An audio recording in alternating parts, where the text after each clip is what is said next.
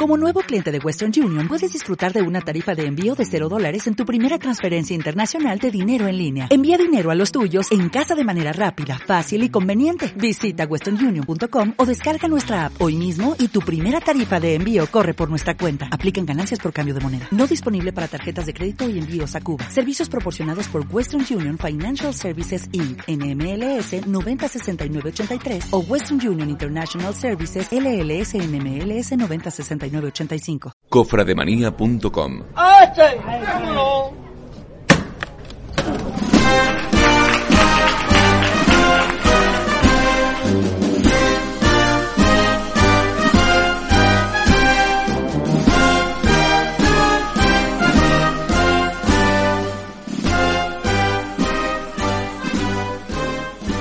Bueno, pues buenas tardes a todos. Y en primer lugar quiero agradecer a esta hermandad del Santísimo Cristo de la Viga y Nuestra Señora del Socorro la invitación que me habéis hecho para participar en este acto. Asimismo hago extensiva mi gratitud a la comunidad de Madres Dominicas que nos acogen en esta casa y a todos por vuestra asistencia. Para mí es, grato hoy hablar de los cofrades de la Viga, porque vuelvo casi a mis años de adolescencia y me traslado a esa antigua colegial, la, del viejo coro, que, que, entonces cerraba el presbiterio. Y se me viene a la memoria muchas cosas de, entonces, ¿no? Eh, recuerdo a, don Antonio Gómez Villalobos, los más antiguos lo conoceréis, con su, su confesionario de siempre, eh, a los cultos que se celebraban en honor de Santa Rita, que con tanto cariño preparaba Felisa, los más antiguos se acordarán de ella, de Pepe Rodríguez, capitán, siempre tan dispuesto a responder a cualquier consulta, a cualquier cosa que, que le hacía, y sobre todo de aquella hermandad de la Vía que vivía ilusionada en aquellos años 70, la primera salida de la Virgen del Socorro, lo acuerdo perfectamente. Mediado de una década del pasado siglo XX, donde comencé a conocer el fascinante mundo de nuestras hermandades. Bueno, y tras este recuerdo voy a centrarme en el tema que hoy nos ocupa las insignias que conforman las procesiones de Semana Santa. A modo de introducción, tengo que decir que con el nombre de insignia, atributo o enseres, se conoce indistintamente en el mundo cofrade a toda una serie de elementos distintivos de las hermandades. El término más adecuado, desde el punto de vista etimológico, es el de insignia, ya que según la Real Academia Española, sería el emblema distintivo de una corporación, además de toda bandera, estandarte, imagen o medalla de una institución religiosa. Así, utilizamos el término altar de insignias para definir al montaje ornamental en forma de capilla que hacen las hermandades de las insignias antes de la salida procesional. Los otros términos son algo más imprecisos, ya que, por ejemplo, el término atributo se utiliza más actualmente para definir los elementos identificativos que se colocan directamente sobre las imágenes, tales como la corona, la ráfaga, las potencias, los clavos, los puñales, etc. Mientras el término enseres, siempre en plural, el singular no existe en la lengua castellana, se usa para definir a las herramientas propias de un oficio. Vamos a pasar a hacer un primer análisis de las diferentes insignias que se utilizan en la estación de penitencia. Para una mayor comprensión de su sentido, significado y ubicación dentro del cortejo, siempre desde la perspectiva de que las hermandades son asociaciones laicas de la Iglesia y por tanto atenidas a sus ritos y sus enseñanzas, que sacan en penitencia a la calle sus pasos a modo de altares, como demostración pública de fe de todos modos, hay que entender y respetar las peculiaridades de cada lugar, a pesar de que no guarden un sentido litúrgico o lógico.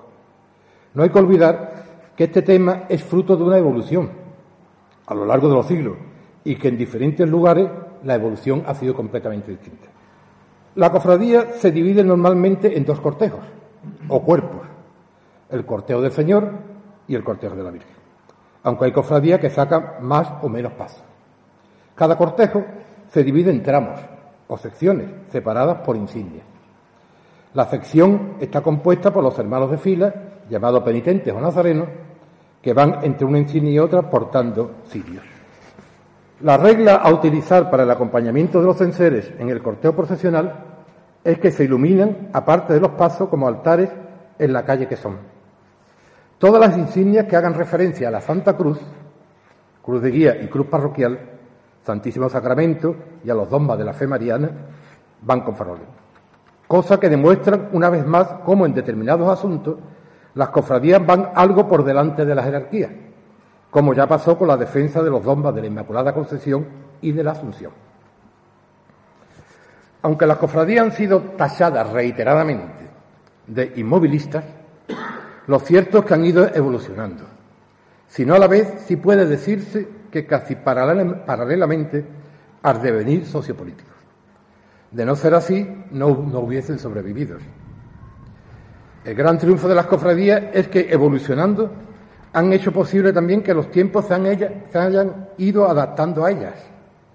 Una evolución que nos vienen a decir que la misma diferencia de la vida social que existía, por ejemplo, en aquella Sevilla del siglo XVI, foco incuestionable para entender el fenómeno procesional en toda la Andalucía occidental, dado su carácter de archidiócesis, con la actual la acusan las primitivas cofradías de sangre y de luz, y con las que hoy hay. Pero ya en aquellas primeras cofradías existía un orden procesional, que fueron estableciendo las distintas reglas, y que solía ser muy semejante de una cofradía a otra.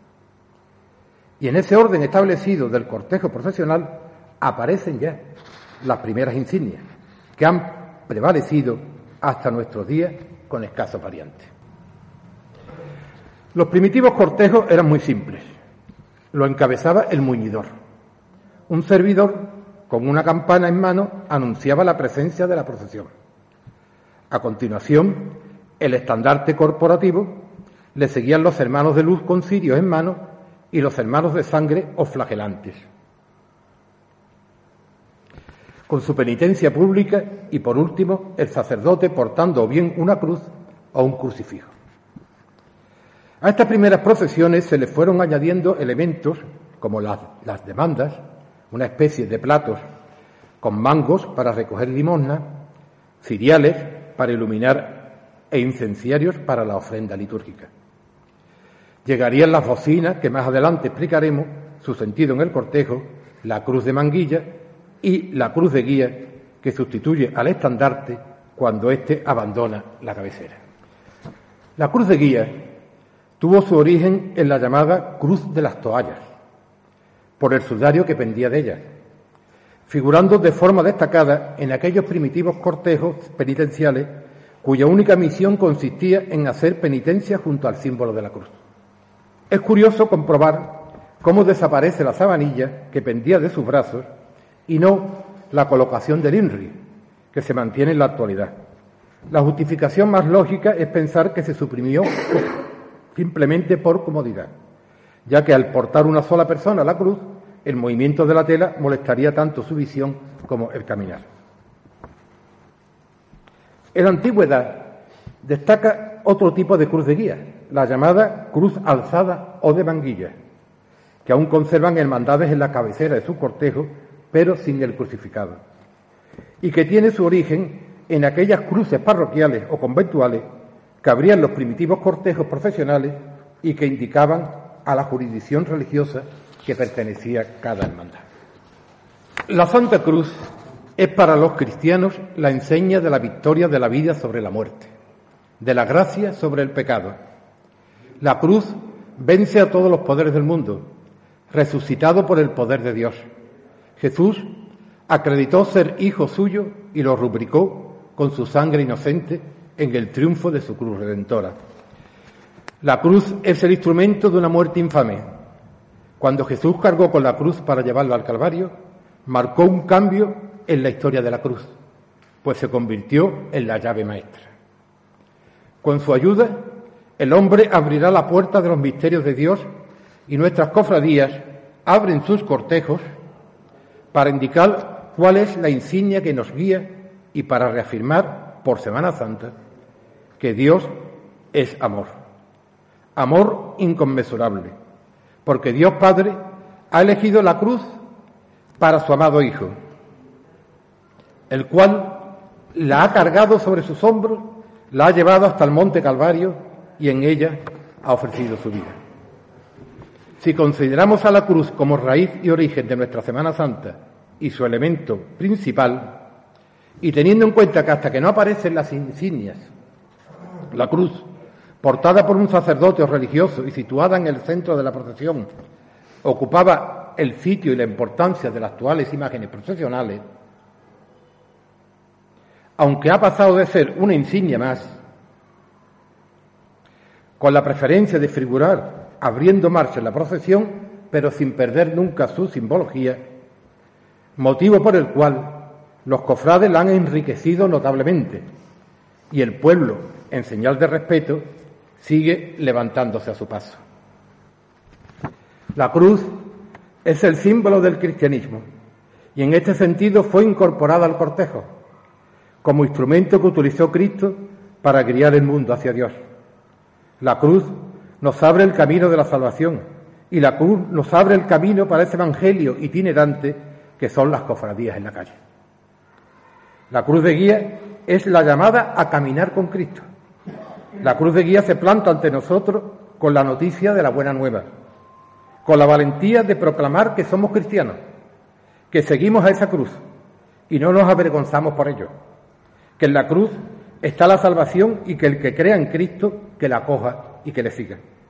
Que la empuñe con fuerza y la levante, como lo hacemos los nazarenos, consciente de que tras ella viene todo un ejemplo de generosidad, pero también un comprometedor ejercicio de vida entregada al amor fraterno.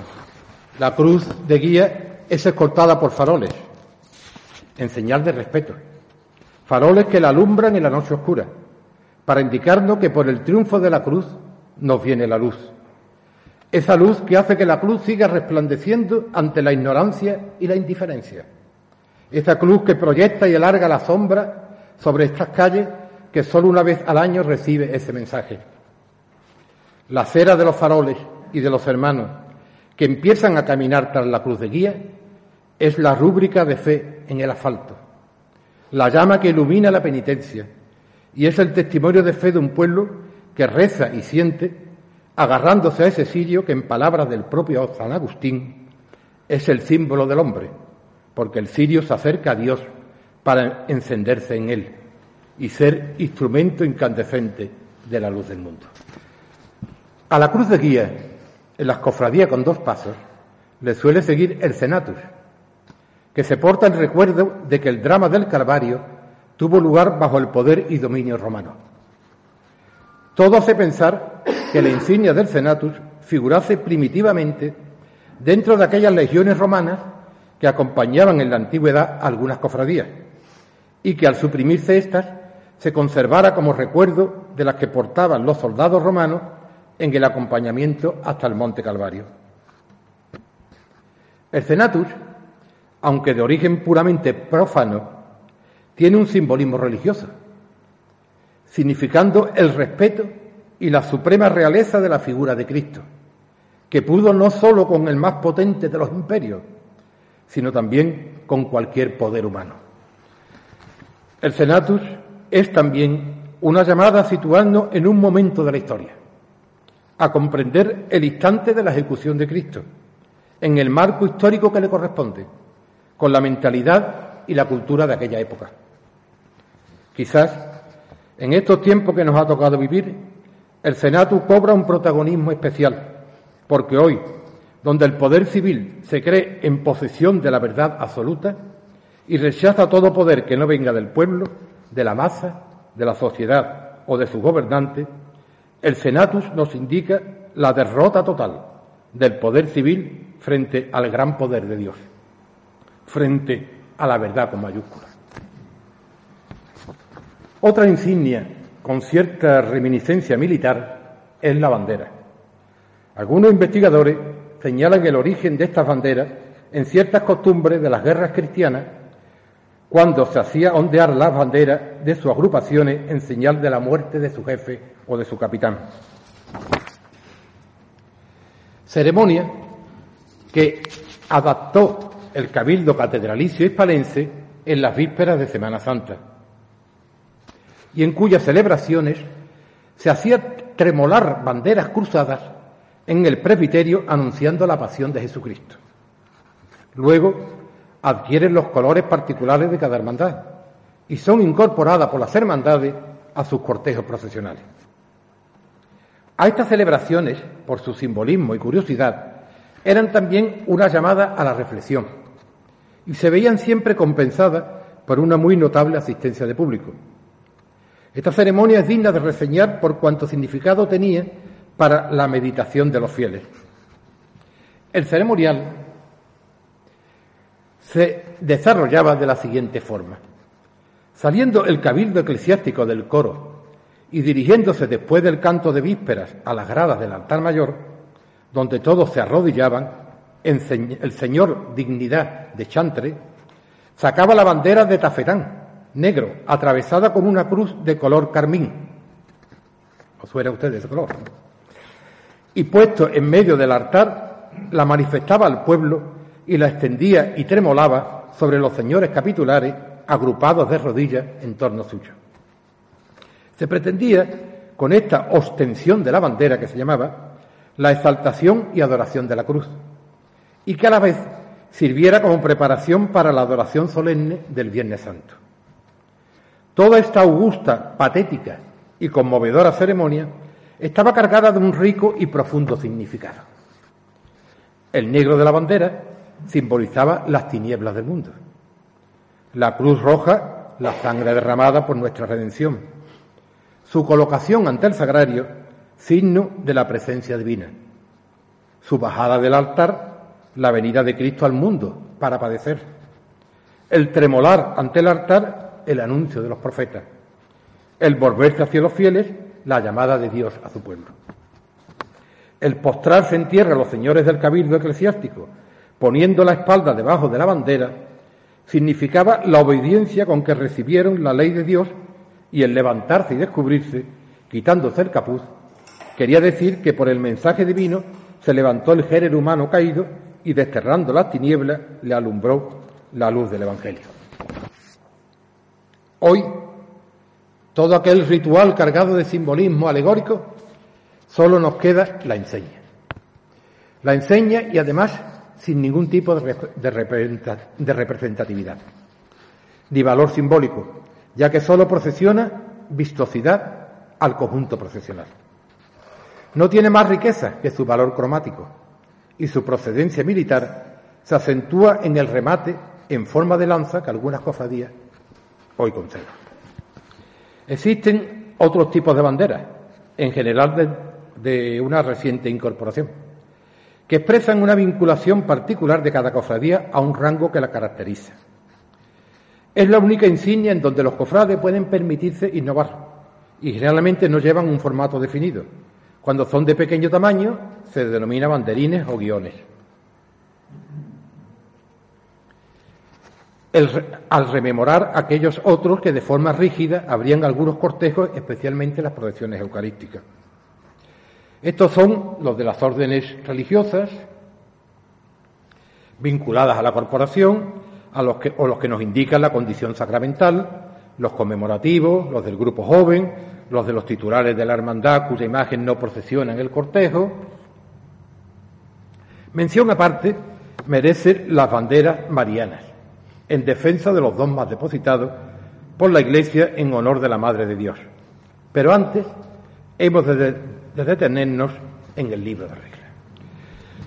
En un lugar destacado de la, de la procesión, ocupando un sitio de honor, figuran los estatutos, leyes magnas de cualquier corporación legalmente constituida.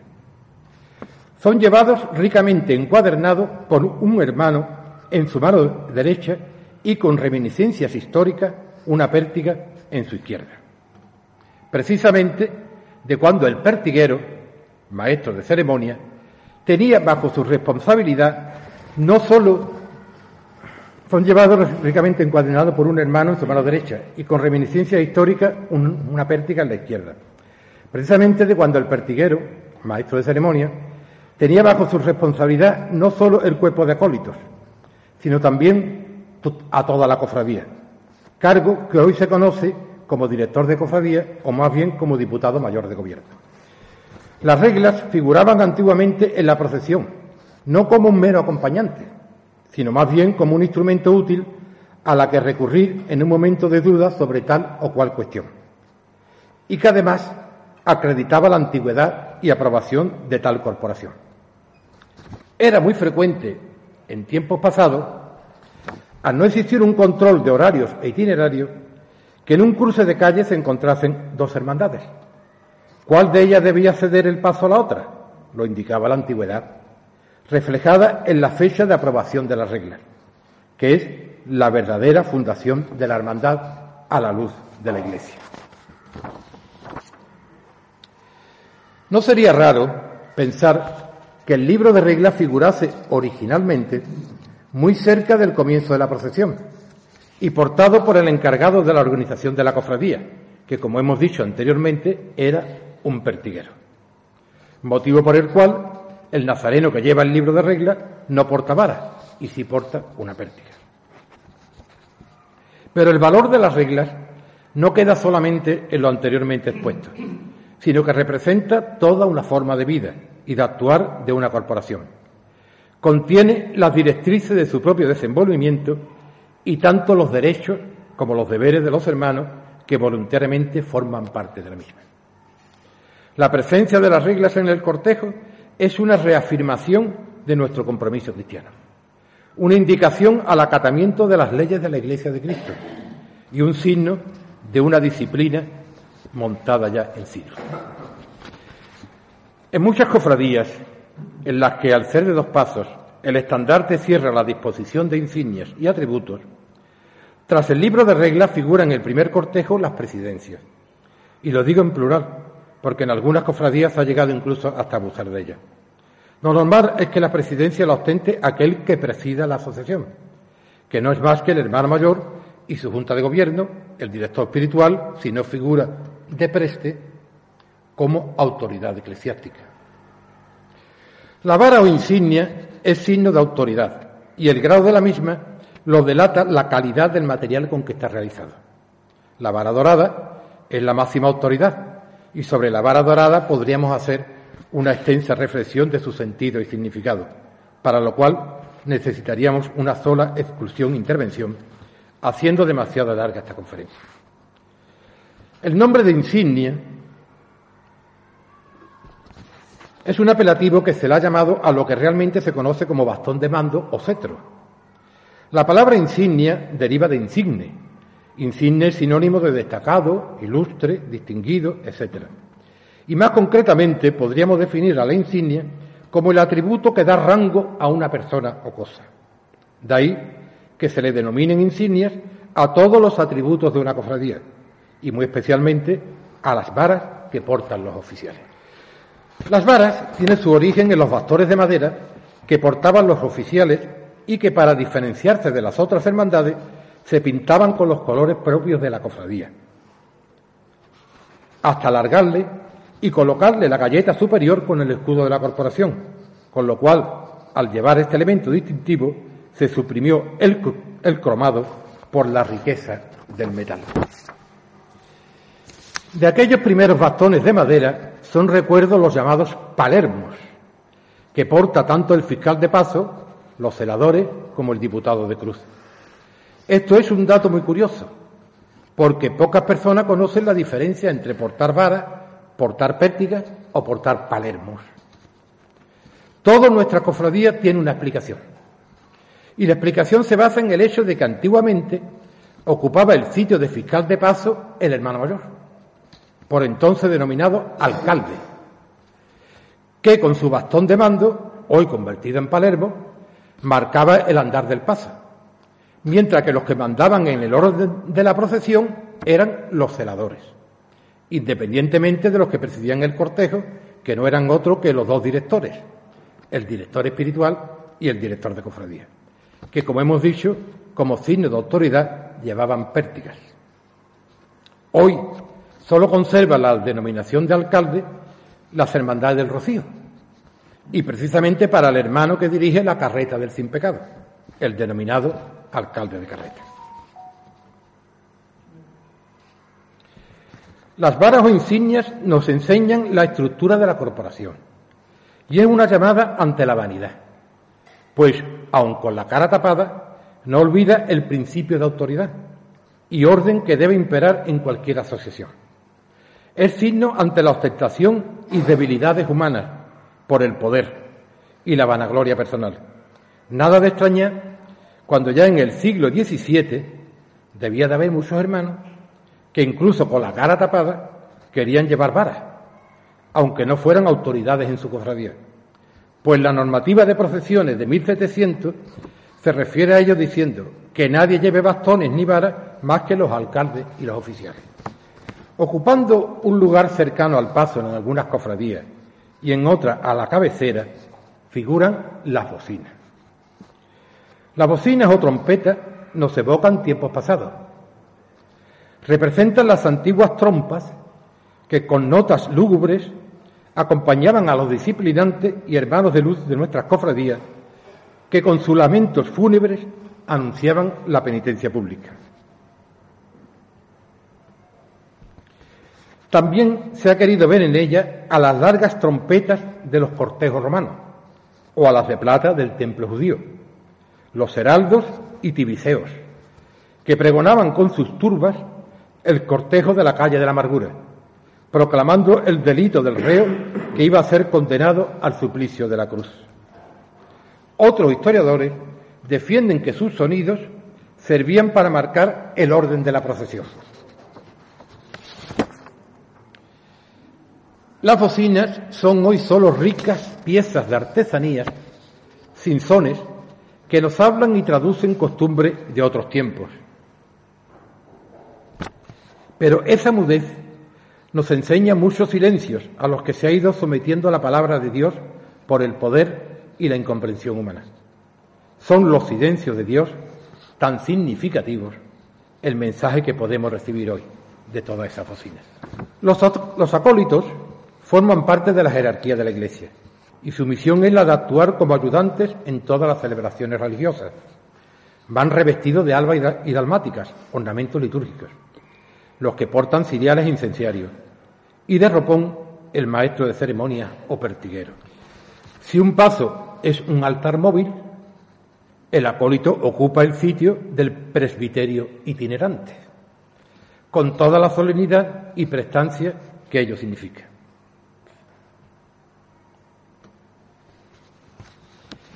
El cuerpo de acólitos forma un solo conjunto con el paso, son anunciadores de que se acerca la imagen de Dios, hecho hombre, o la de su Madre María Santísima, la llena de gracia, la Reina de la Esperanza. A nadie escapa que las cofradías se fundamentan en la religiosidad popular. Nuestra Semana Santa es así porque nuestro pueblo es así. Un pueblo que encontró en María las máximas virtudes para ser depositaria de todas las plegarias y de todas las alabanzas. Andalucía ha demostrado durante toda su historia su permanente defensa de las glorias marianas. Un delirio especial por la Madre de Dios que la venera como algo suyo, como una propia madre en la que confiar y alabar. Cristo es Dios, es hombre, pero por ello no deja de ser Dios. María es humana, una mujer del pueblo con la infinita diferencia de ser escogida para la obra salvadora del mundo. A tal grado llega el amor de esta tierra por ella que nunca ha consentido el más mínimo de los agravios. Su defensa ha sido siempre tan acérrima que incluso ha traspasado los límites de la propia Iglesia, considerando virtudes a dogmas no reconocidos oficialmente y defendiendo hasta con sangre los privilegios de María. Y precisamente por esa constante lucha en defensa de los valores marianos, surge en nuestra cofradía toda una serie de atributos que nos vienen a recordar las maravillas que hizo Dios para la Reina de los Cielos. Pero de todo ese rosario de atribuciones marianas, hay uno del que el pueblo andaluz ha sentido preferentemente defensor, el misterio de la Inmaculada Concepción de María. Misterio que desde tiempo inmemorial había sido defendido por el pueblo español y que tuvo su culmen en la llamada explosión concesionista de 1603. En septiembre de dicho año, un religioso del convento sevillano, de un convento sevillano, se permite decir públicamente que la Virgen fue concebida como vos y como yo. Esto hizo levantar tantas manifestaciones a favor de la Inmaculada Concepción de María que en 1760 el Papa Clemente XII proclama el patronazgo canónico de la Inmaculada Concepción sobre España y sus Indias, celebrando numerosas fiestas y procesiones en las que figuraba el lugar principal un nuevo estandarte, el sin pecado. Que a partir de entonces figura en nuestros cortejos como el más rico de nuestros atributos, por la belleza de sus bordados y por el tamaño de su composición. El sin pecado es una llamada en medio de la procesión a que continúen resonando los ecos de aquella defensa. El sin pecado, con toda su belleza y su simbolismo, sigue proclamando a los cuatro vientos aquel clamor popular en defensa de las glorias marianas. Todo el mundo en general, a de reina escogida, diga que sois concebida sin pecado original. Tras el sin pecado, suelen situarse los atributos marianos proclamados por la Iglesia y siguiendo el orden de antigüedad de su proclamación. El ansucionista, que defiende esta magnífica gloria y prerrogativa de María Santísima, que hace que su asunción corporal sea una manifestación de su maternidad divina y de su oficio de corredentora. El de la realeza de María, que invita a la mediación y a la meditación de las grandezas de María como Madre de Dios y como Reina del universo. El mediatri, en el que se propaga a María como mediadora universal entre Dios y los hombres. Y más recientemente, el Madre de la Iglesia, declarada por Pablo, por, Pablo VI en el Concilio Vaticano II. Todos ellos son claros ejemplos y llamadas a la meditación sobre los dones que depositó Dios en las más bienaventuradas de las criaturas. Todas estas insignias nos señalan la presencia de María junto al Padre, su fortaleza ante el dolor de Cristo, que es decir, la presencia de María junto al dolor del hombre. Todo ello tiene valor de dogma, porque esos atributos marianos son signos evidentes de la unión maternal de María con Dios y de María con los hombres.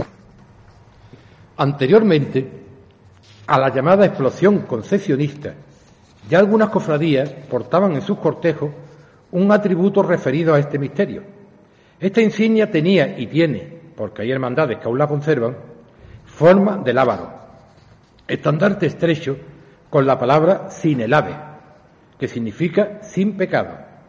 Solo se conservan en cofradías antiguas, al ser reemplazada por el actual sin pecado, de mayor tamaño y presidido en su eje central con una imagen de la Madre de Dios Inmaculada. Sin embargo, se mantiene la bandera concesionista con los colores blanco y celeste en recuerdo de la proliferación de colgaduras con estos colores con motivo de la proclamación del dogma. Cierra la procesión de insignias y atributos el estandarte. El estandarte es la insignia más importante del cortejo. Con su sola presencia ya está representada toda la corporación. Originariamente era una bandera que figuraba desplegada y que con el paso del tiempo se recogió en un cordón en señal de luto hasta adquirir el actual formato. Obligado es aclarar que el estandarte en el siglo XVI no tenía forma de bandera, ni estaba recogida en un cordón como los actuales, sino que seguía el modelo medieval, al estilo de los estandartes marianos, o sea, un paño colgado de un travesaño y pendiente de un asta.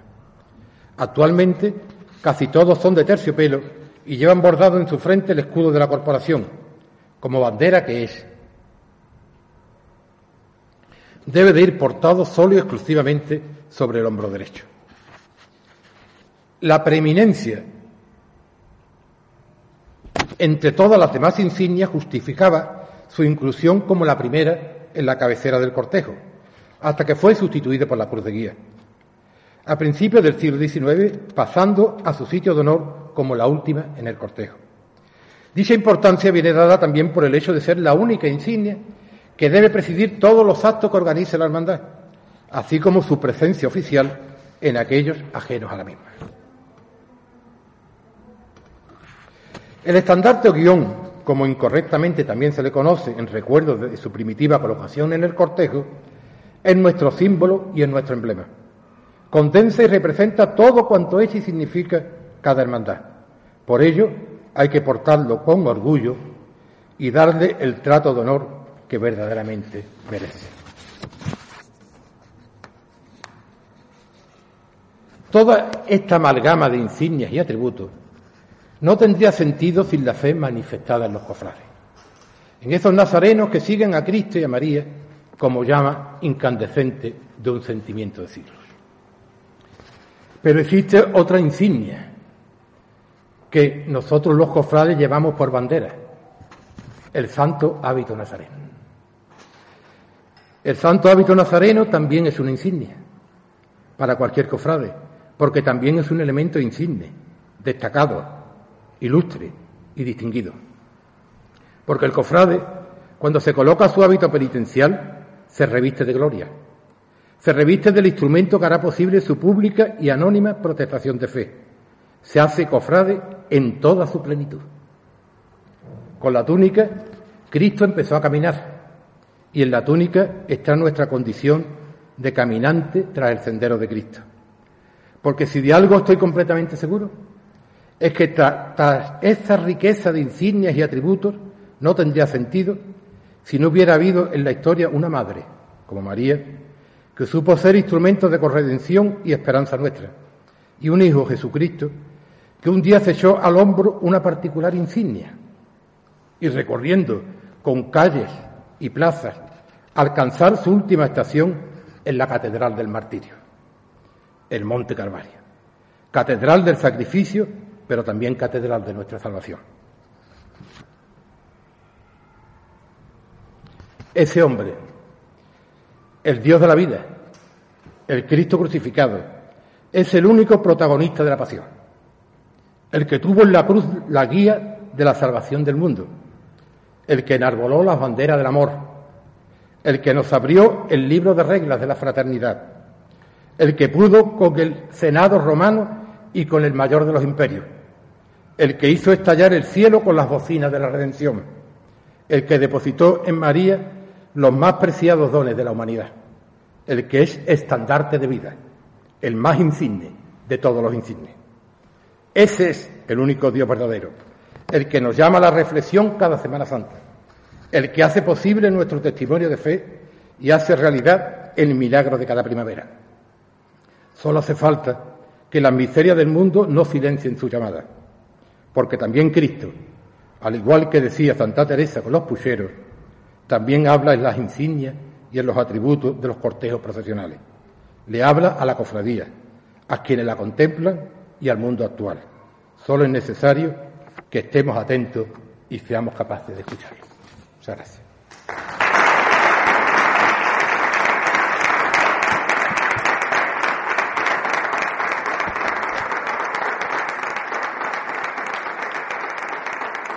Un año de información en 12 meses de sonidos, 52 semanas de confesiones, 365 días junto a ti, allí donde no puedes estar.